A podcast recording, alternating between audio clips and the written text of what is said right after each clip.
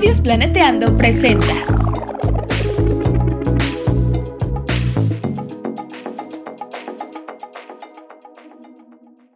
Bienvenidos a Chismecito Ambiental, un espacio para reflexionar, aprender y chismear sobre temas socioambientales con Beca Lomelí. Hola, hola, ¿cómo están? ¿Cómo están? Hola. Bienvenidos a el primer episodio de la segunda temporada.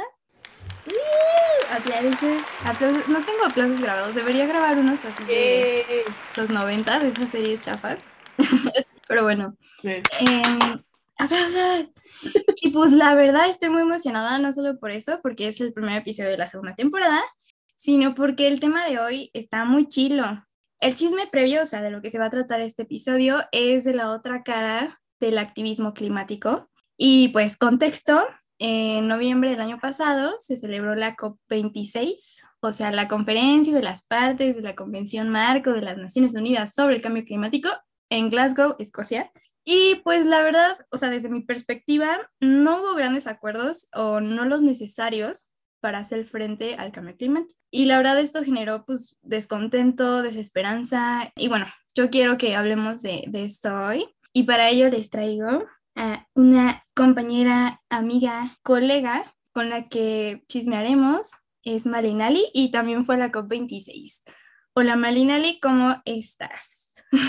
La beca. Todo bien, todo bastante bien, afortunadamente por ahora. Qué chido. Muchas gracias por la invitación y pues a ver qué sale en el chismecito. Uy, tenemos mucho que chismear. Sí, La verdad, la verdad, la verdad. Pero pues primero quiero eh, presentarles a Malinali. Ella es eh, licenciada en Ciencias de la Tierra, también con orientación en Ciencias Ambientales. Eh, fue subdirectora operativa en Educación Ambiental Mundial y coordinadora del programa Escuelas por la Tierra en Latinoamérica en 2020-2021. Eh, desde finales del 2020 es parte del equipo operativo de Defensoras de la Tierra 2021, con quienes fue a la COP26 en Glasgow y actualmente estudia la maestría en Educación para el Cambio, lo cual está precioso. ¿Nos quieres comentar algo al respecto de tu maestría? Yo siento que eso siempre ayuda para quienes quieren estudiar esto. sí, pues mira, una de las cosas que siempre me pasan es que soy como, que me gustan muchas cosas y entonces digo, bueno, pues hay una cosa nueva, así que voy a probar con eso.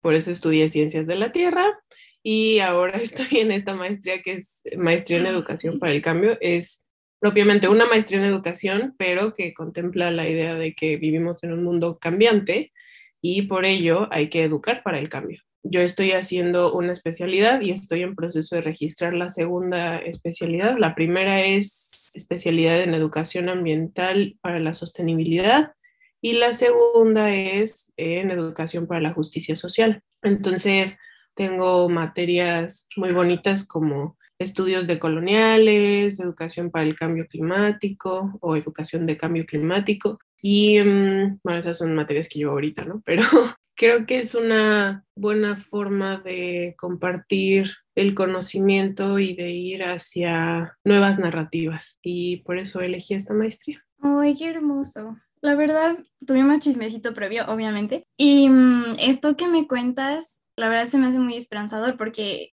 generalmente la educación ambiental se ve algo como, mm, pues muy en segundo plano, pero yo al revés, yo creo que es esencial eh, la educación para el cambio y pues la neta qué chido que existan maestrías, que existan programas educativos para tocar estos temas. Y pues bueno, la verdad, yo sí estoy ansiosa por saber, o sea, qué cosas percibiste, te sorprendieron de la COP26, así para bien o para mal. ¿Qué nos podrías contar?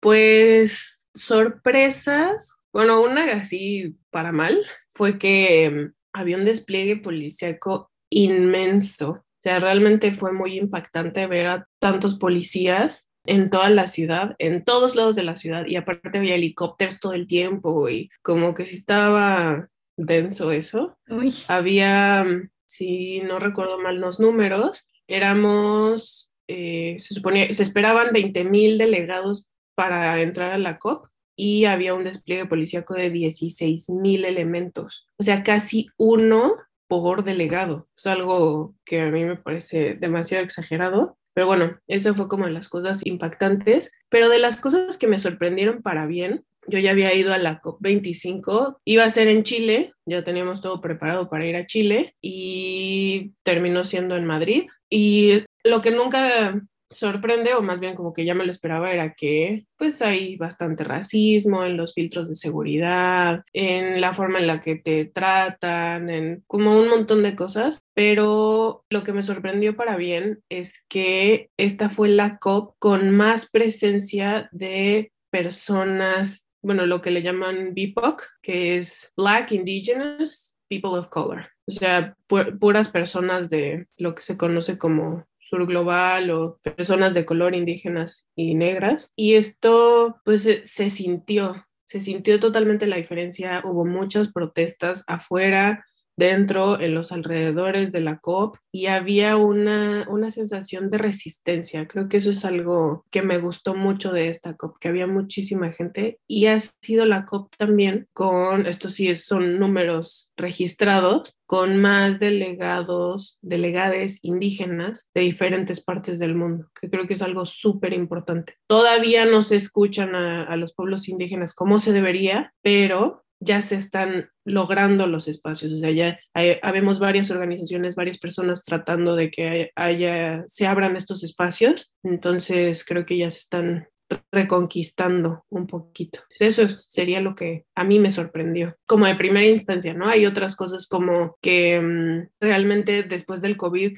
yo dije, bueno, pues van a decir sí, se pueden hacer muchos esfuerzos conjuntos, así como lo hicimos con el COVID, que cerramos la aviación, que no sé qué, no sé qué, no sé qué, pero pues como ya dijiste, no hubo grandes avances para nada, de hecho incluso hubo retrocesos, entonces pues sí hay varias cosas que son muy desgarradoras de estar en este tipo de eventos. Y algo que estuve pensando eh, al respecto es que emocionalmente también estar en estos eventos para los, las, los les que asisten, pues debe ser algo agotador.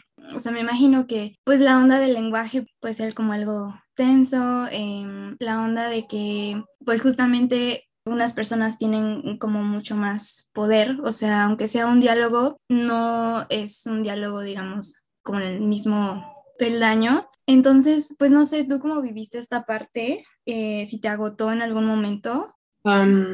emocionalmente y físicamente y todo, eh, la COP es desgastante antes, durante y después. Pero, y esto no estaba en mi reseña, otra de las razones por las que voy a las COPs, por la que fui a la COP en 2019 y volví a ir ahora, aparte del proyecto Defensoras de la Tierra, es que voy como parte de la delegación de una organización que se llama Sustaining All Life o Compromiso con todas las formas de vida, que busca proporcionar herramientas de apoyo emocional para activistas climáticos. Entonces, mucho de lo que hago en las COPs es dar talleres de círculos de escucha y como grupos de apoyo para poder sobrellevar esto, porque se vive mucho desgaste eh, físico, mental, emocional, eh, se vive mucho racismo, se vive clasismo, también es agotador estar hablando en inglés todo el tiempo, o sea, como tener espacios, lo que busca lo que buscamos como organización es propiciar espacios para que las personas que están negociando, que están en las protestas, que están haciendo lo que sea que estén haciendo en la COP, tengan un espacio para poder sentir, para poder sacarlo, desahogarlo y continuar, ¿no? Entonces, esta ha sido una ventaja para mí porque de otra forma yo no podría continuar con todo el activismo que hago, que hacemos en la División Juvenil de Cambio Climático de Reacciona, en pues, el proyecto de Escuelas por la Tierra en el que estuve, o sea, todas estas cosas es, es, un montón de chamba y además es enfrentarte a un montón de, de situaciones no tan bonitas que obviamente poco a poco, bueno, a mí me van como aplastando el corazón y si no tengo un espacio para para llorarlo, para gritar a veces, para, no sé, golpear una almohada así como me gustaría golpear a ciertos tomadores de decisiones que están dentro de la COP o cosas así, pues esto sería muy duro para mí, ¿no? Entonces por eso yo busco compartir estas herramientas que a mí me han servido tanto para que otros activistas también tengan como este acceso, porque realmente es súper desgastante, ¿no? O sea, como, y mm, retomando esto que, que de la película Don't Look Up, no mires hacia arriba, el cómo la, chava representada por Jennifer Lawrence, dice, ¿no? Como todos nos vamos a morir y no están haciendo nada. Y así, o sea, sí dan ganas de gritarles así a las personas que están ahí adentro de la COP, ¿no? Pero pues obviamente tienes que mantenerte seria y tienes que mantener la postura y no sé qué. Entonces yo sí procuro tener espacios para poder desahogar esas y poder mantenerme en los otros espacios de una manera un poquito más, no sé si decir controlada, pero como no explotar, pero tampoco guardarme todo eso porque obviamente va teniendo un, pues después te pasa factura, ¿no? Si te guardas todos los, los sentimientos, todo ese enojo, toda esa tristeza, pues pasa factura en las emociones, en la salud mental, en la salud física y es algo que yo quiero evitar y también me gustaría evitarle a, al resto de las personas. Entonces, bueno, eso es como parte del trabajo que también hago en las COPs. Y pues de alguna manera es un trabajo pilar, me parece, el trabajo de cuidado de, de un mismo y de los otros en, en, la parte emocional en el activismo porque es fundamental, pero y me gustaría retomar sobre, sobre la película No mires hacia arriba, Don't Look Up, eh, me gustaría recomendarles un podcast, un episodio de podcast de Planetando de Película, que justamente es No mires hacia arriba, meteorito o cambio climático, porque la verdad, muchos de los que estamos en estos temas dijimos, ay, o sea, el meteorito es la mejor analogía para el cambio climático, ¿no? O sea, y, todo lo que podemos ver desde, desde la ciencia y diferentes eh, perspectivas de lo que está pasando, ¿no? Con la Tierra y con la vida en el planeta, o sea, incluyéndonos, obviamente. Entonces, em, con esto que decías de que, pues, la neta sí dan ganas luego de, de golpear gente y así, creo que también eh, lo hemos sentido, pero me imagino que estar ahí también ha de ser otro nivel de confrontación, del cual pues te aplaudo mucho y les aplaudo mucho a las personas que, que van y confrontan y están en esas situaciones. También les mando un abrazo muy, muy sincero, pero igual me surge esta pregunta de todo este esfuerzo, o sea, ¿crees que vale la pena solamente como que enfocarnos en las COP? ¿Crees que todo este desgaste físico, emocional, mental vale la pena todavía? Porque pues la verdad, eh, yo me inclino hacia un escepticismo, la verdad no, no estoy segura que ese es el espacio para conseguir los cambios tan transformadores que necesitamos, pero pues no sé, ¿cuál es tu, tu opinión al respecto? ¿Qué sientes tú?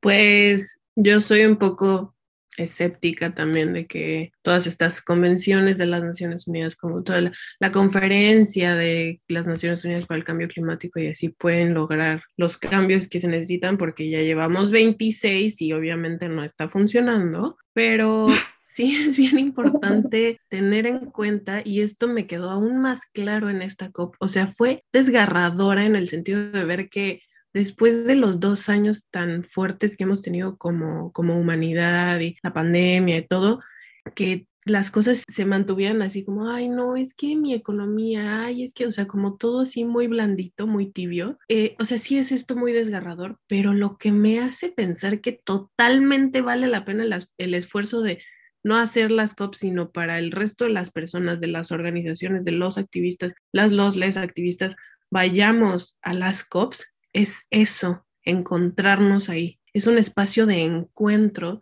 de un montón de personas, grupos, que estamos haciendo muchísimo, muchísimo trabajo para frenar esta crisis. Entonces, esa fuerza que se siente de conectar con otras personas que en otras partes del mundo, incluso a veces medio hablas inglés y medio les entiendes lo que dicen y medio ellos te entienden y medio lo que sea, pero sabes que, que hay esa conexión porque como que quieres quieres una vida digna, ¿no? Para ti y para tu gente, creo que eso es algo que no se iguala en otros espacios, porque justamente como es un evento de las Naciones Unidas, que todas las naciones van y bla, bla, bla, pues muchos otros grupos buscamos ir y buscamos estar ahí. Entonces es un buen pretexto para, para hacer un encuentro de, de, todos los grupos que estamos haciendo cosas en diferentes áreas, ¿no? Entonces creo que en ese sentido vale totalmente la pena. Y también la otra, y es esto, y retomo lo que, lo que dije que me sorprendió para, para bien, es que ya se están reconquistando los espacios. Entonces, no creo que la, aunque la representación sea la solución de todo, pero sí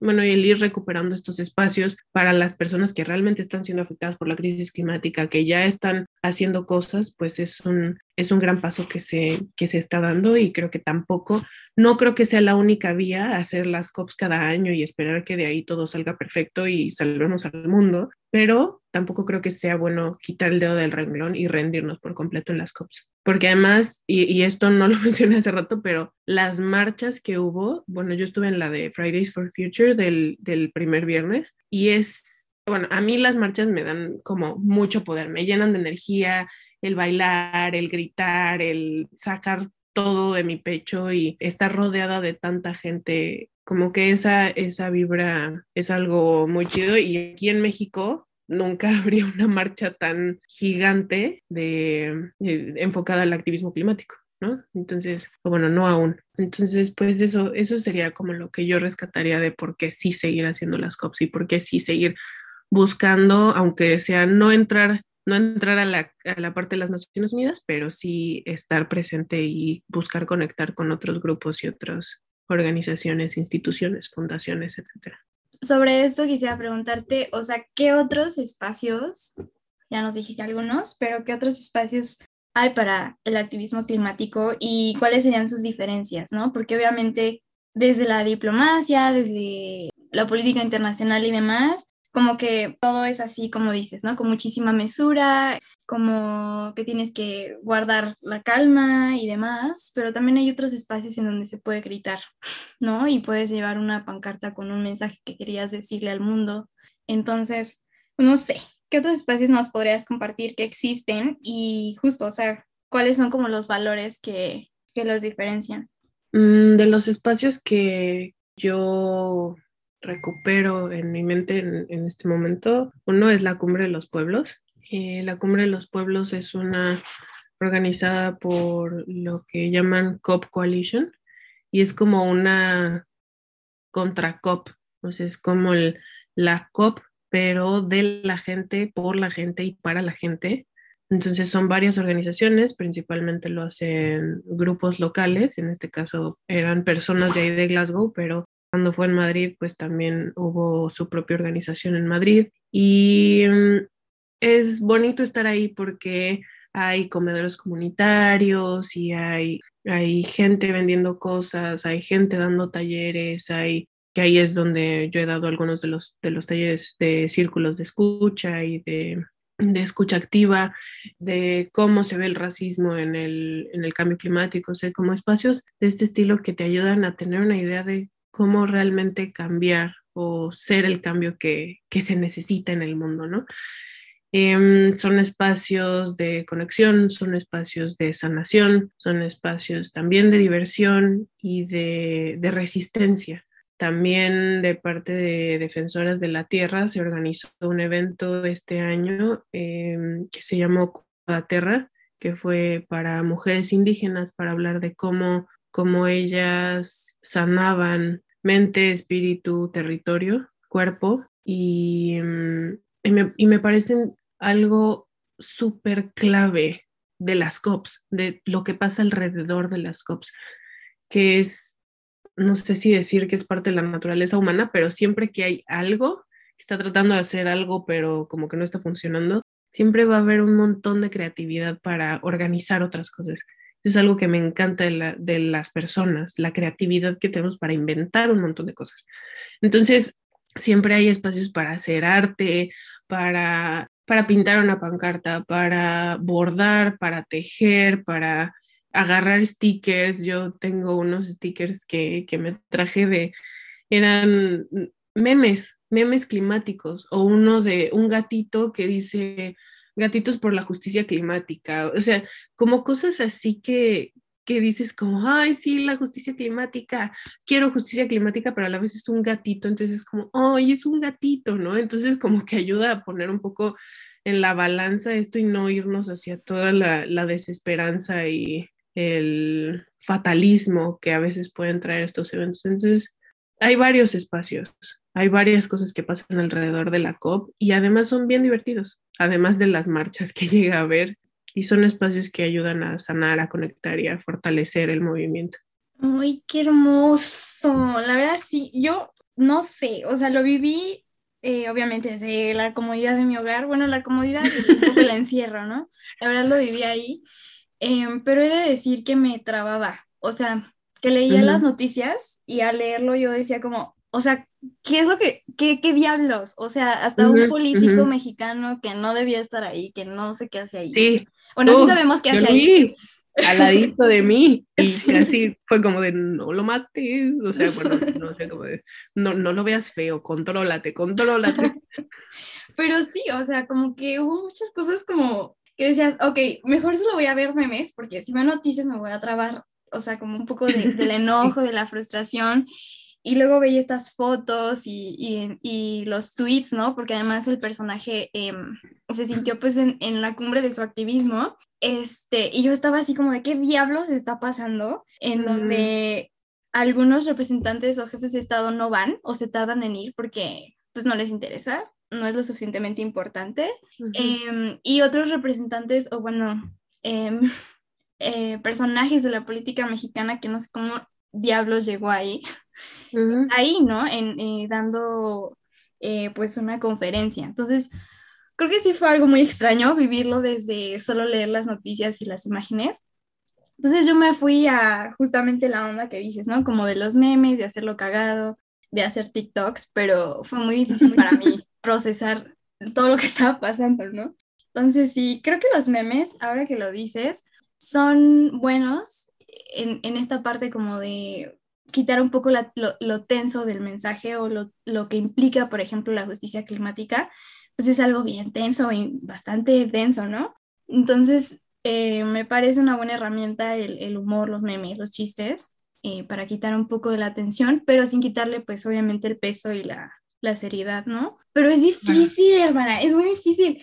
Sí. O sea, tú lo viste, bueno, tú comentaste en mi TikTok de, oye, no todo fue eh, malo, ¿no? O sea, por lo que nos comentas de esto de que conquistan cada vez más estos espacios, personas que antes no tenían esos espacios o accesibilidad a ellos, pero eh, así como lo vivimos, las personas que no pudimos acudir y que lo vivimos desde leer las noticias y ver las imágenes, pues la neta fue bien difícil.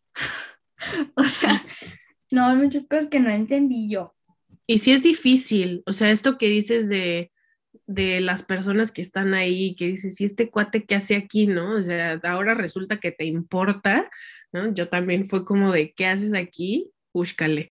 Pero, y también esto que estoy diciendo de, reconquistar los espacios y, y personas eh, de diferentes identidades que están ahí para, para ganar estos espacios que antes les habían sido negados, pues tampoco es como que ya el, este, el que estén ahí ya les dan el micrófono y aparte de darles el micrófono, les, les escuchan, ¿no? Realmente les toman en cuenta, porque también se da mucho esto del, ay, ¿cuál es la palabra? Tokenismo, ¿no? O sea, hay, hay mucho de, ay, ay, los jóvenes, vamos a escuchar a los jóvenes, ¿no? Y se dicen propuestas y todo, y después es como, ay, muchas gracias, qué bonito, ya vete a sentar, ¿no? O, o las personas indígenas o las personas de eh, queer, de la comunidad LGBTQ, o sea, todo, todo, todo eso, hay mucho, sí hay mucho de, ay, qué chido que estés aquí, qué bueno que haya gente, ¿no? Pero un tono así súper condescendiente, que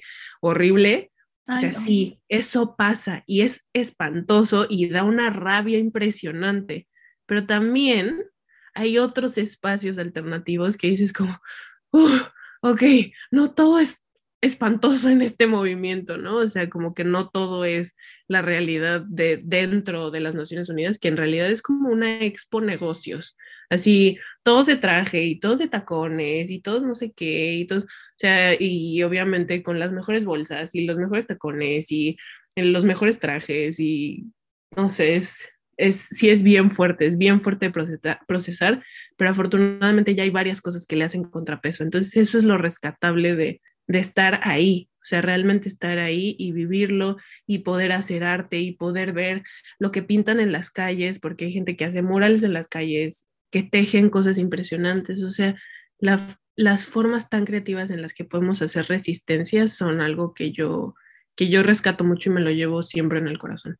Hacen, hacen obras de teatro, hacen, eh, sí, o sea, diferentes performances, hacen canciones, hacen bailes, es muy bonito. Muy, Sí, la, la verdad sí, sí, sí hay que acudir a, a, todo eso que nos dijeron que no servía y que renunciáramos, ¿no? O sea, el arte, la poesía y demás, creo que sí son herramientas de sanación, pero también de protesta muchas veces. Y eso es, eso es lo lindo del arte, ¿no? Pero, o sea, ¿qué otros consejos eh, nos podrías dar para no desanimarnos? Porque, o sea, es que está cañón. Bueno, usted sabe, usted sabe lo que implica y no sé, o sea, ¿qué nos recomiendas? ¿Qué es lo que haces tú también? Uf, bueno, ya lo mencioné un poquito, pero yo soy, digamos, fiel creyente de que es muy, muy importante el autocuidado. Entonces, es importante conocer nuestros límites, no llenarnos de tanto trabajo, porque el trabajo siempre va a haber mucho y siempre va a estar ahí,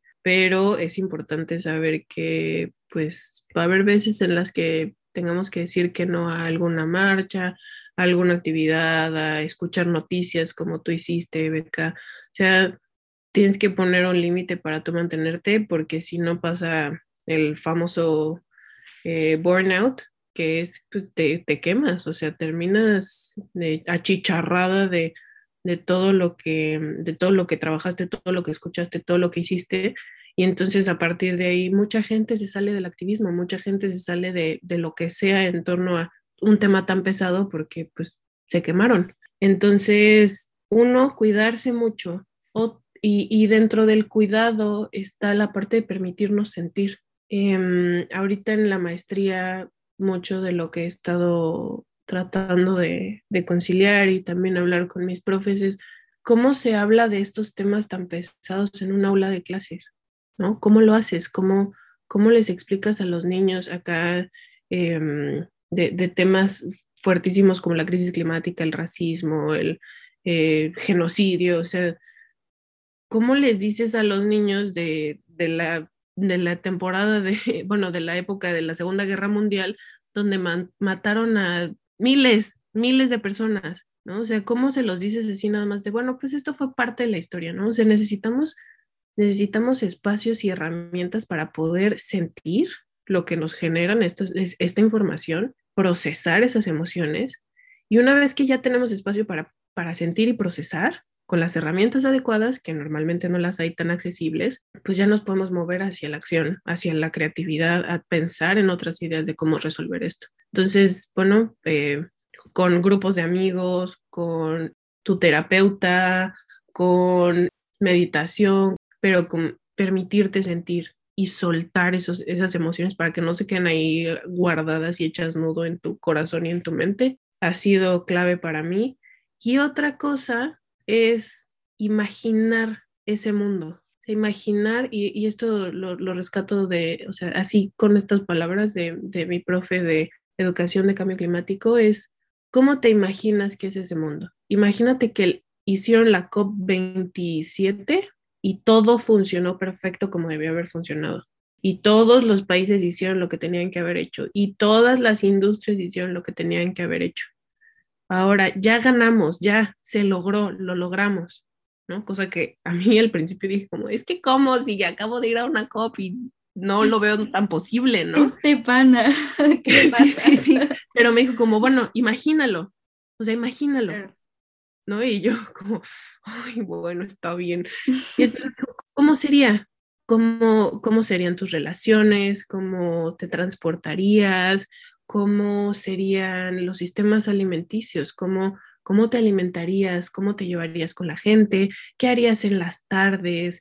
Em, y, y lo que me gustó de este ejercicio fue imaginar un mundo realmente más conectado, con más conexión, con mucha menos prisa, con mucha menos eh, necesidad de producir y de probar que eres tal o cual cosa, ¿no? Entonces, como cambiar esta narrativa de imaginarnos lo malo que va a ser el mundo si, subimos, si subimos a más de 2 grados Celsius e imaginar que ya lo logramos, pero entonces, ¿cómo es esa vida, no? O sea, tratar de hacerlo, aunque se sienta bien difícil, de verlo desde, desde, una, desde un punto de esperanza, ¿no? Aunque se sienta bien, bien pesado. Y para esto yo vuelvo a decir, creo que es muy importante sentir primero, o sea, dejar que se nos rompa el corazón un ratito y después decir como, bueno, entonces ya se me rompió el corazón un ratito, em, ya lo lloré por tres días, o sea, ahora qué vamos a hacer, ¿no? ahora voy a hacer un, este, voy a pintar un mural en mi cuarto, voy a, voy a hacer memes. Hay gente tan talentosa para los memes, o sea, yo no entiendo cómo lo hacen, yo soy malísima, o sea, como que me imagino cosas y digo, es que en serio, ¿cómo se les ocurre?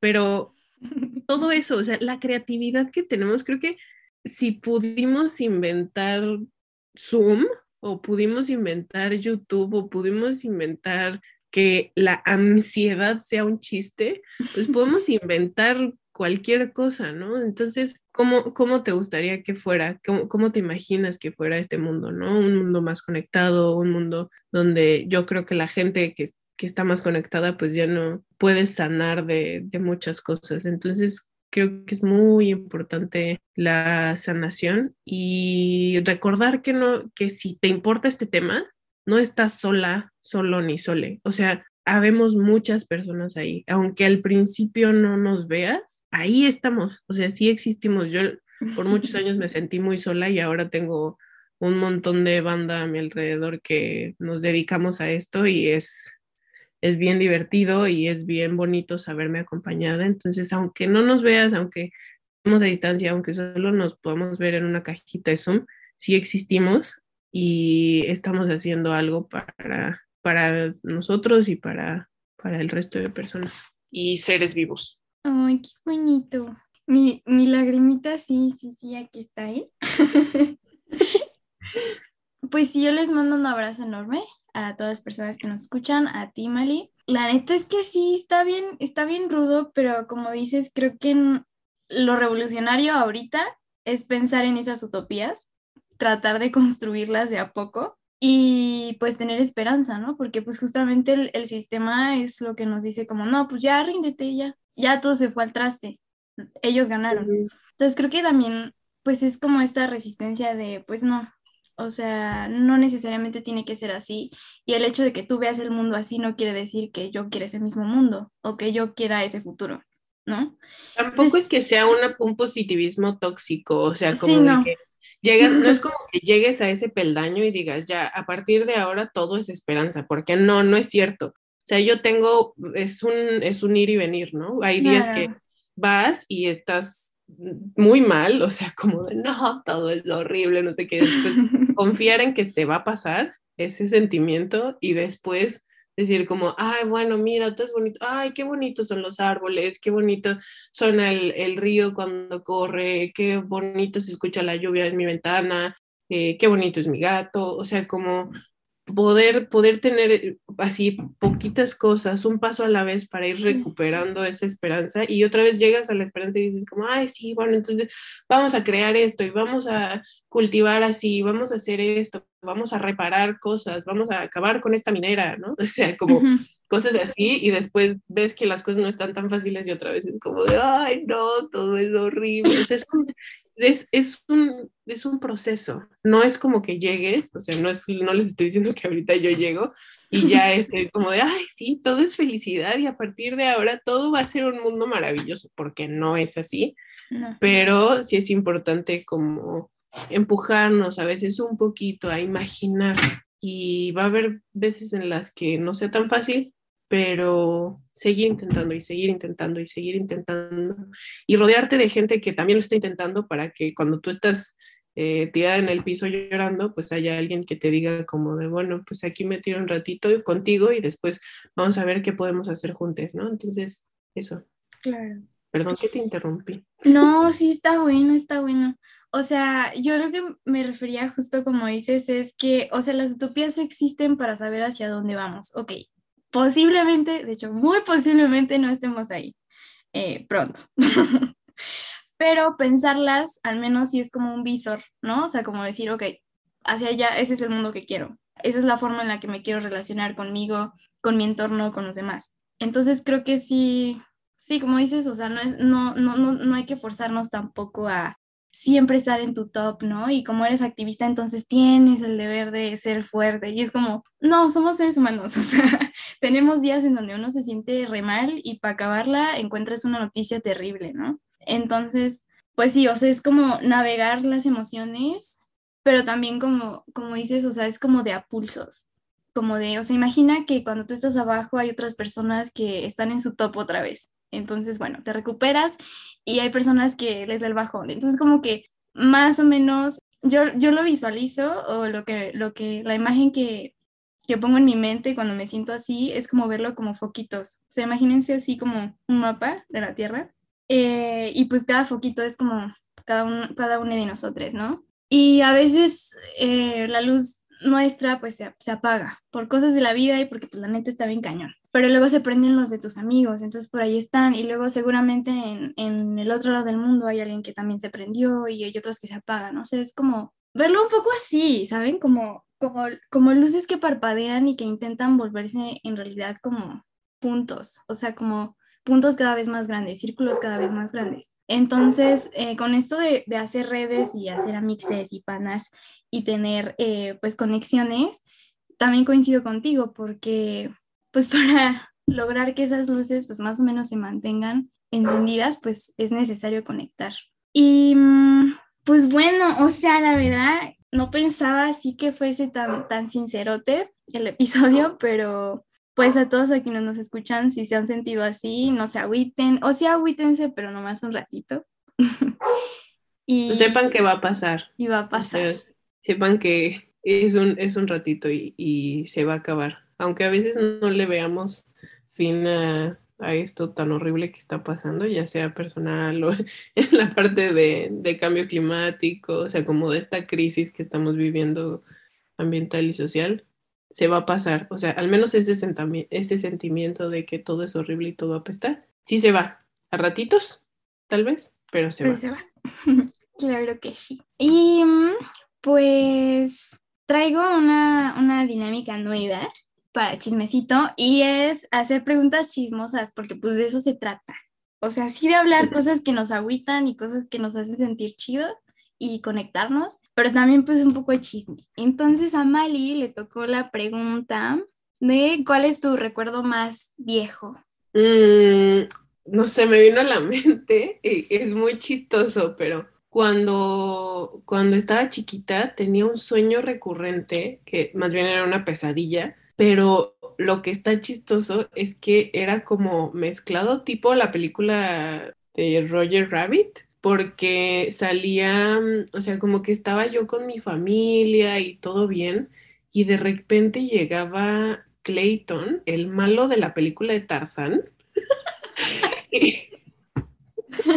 y, mataba a mi papá, y entonces yo me despertaba así llorando, o sea, me estoy riendo porque es muy, muy raro cómo lo hacía mi mente, ¿no? Pero, o sea, a mí me, me gusta mucho la película de Tarzán, me encanta la, la imagen de la canción en la que están los gorilas en el campamento y hacen una canción, se me hace la canción más maravillosa del mundo, pero como que a mí me impactaba mucho Clayton y, lo violento que era, entonces me daba mucho miedo porque mataba a mi papá, ¿no? Pero es muy chistoso, o sea, eso fue como un recuerdo viejo, no sé si sea el más viejo, pero es un recuerdo viejo y fue un sueño que tuve por varios años durante mi infancia. Y entonces mi mamá era como, ay, volviste a soñar eso y para mí era terrorífico, pero ahora me da risa por, pues como el contexto, ¿no? Todo se veía, ajá, o sea, literal como Roger Rabbit, de que yo estaba en la, en la vida real y de repente una caricatura venía y con un, con un rifle de película, digo, de caricatura y, y mataba a mi papá, así, muy random. Pero eso es de lo que me acordé ahorita. Ah, no, ma, sí me gustó la anécdota. Muy random, pero pues así, así funciona la mente, está bien rara. Por eso hay que dejarla hacer a veces y ponerle límites también a veces. pues muchas gracias, oye, gracias por, por compartirnos tanto, por darnos una imagen eh, diferente fuera de las noticias de, de los periódicos y por darnos un poquito de esperanza, porque personalmente yo sí me siento como, ah, qué bueno que lo pude hablar con alguien, porque es difícil eh, encontrar también como, pues, quien te escuche y eso, ¿no? Entonces, pues, nada, ¿quieres compartirnos algo más? ¿Un meme, un chiste, una maldición? lo que tú quieras. No, una, pues un agradecimiento por, por invitarme. Como podrán ver, a mí me encanta hablar.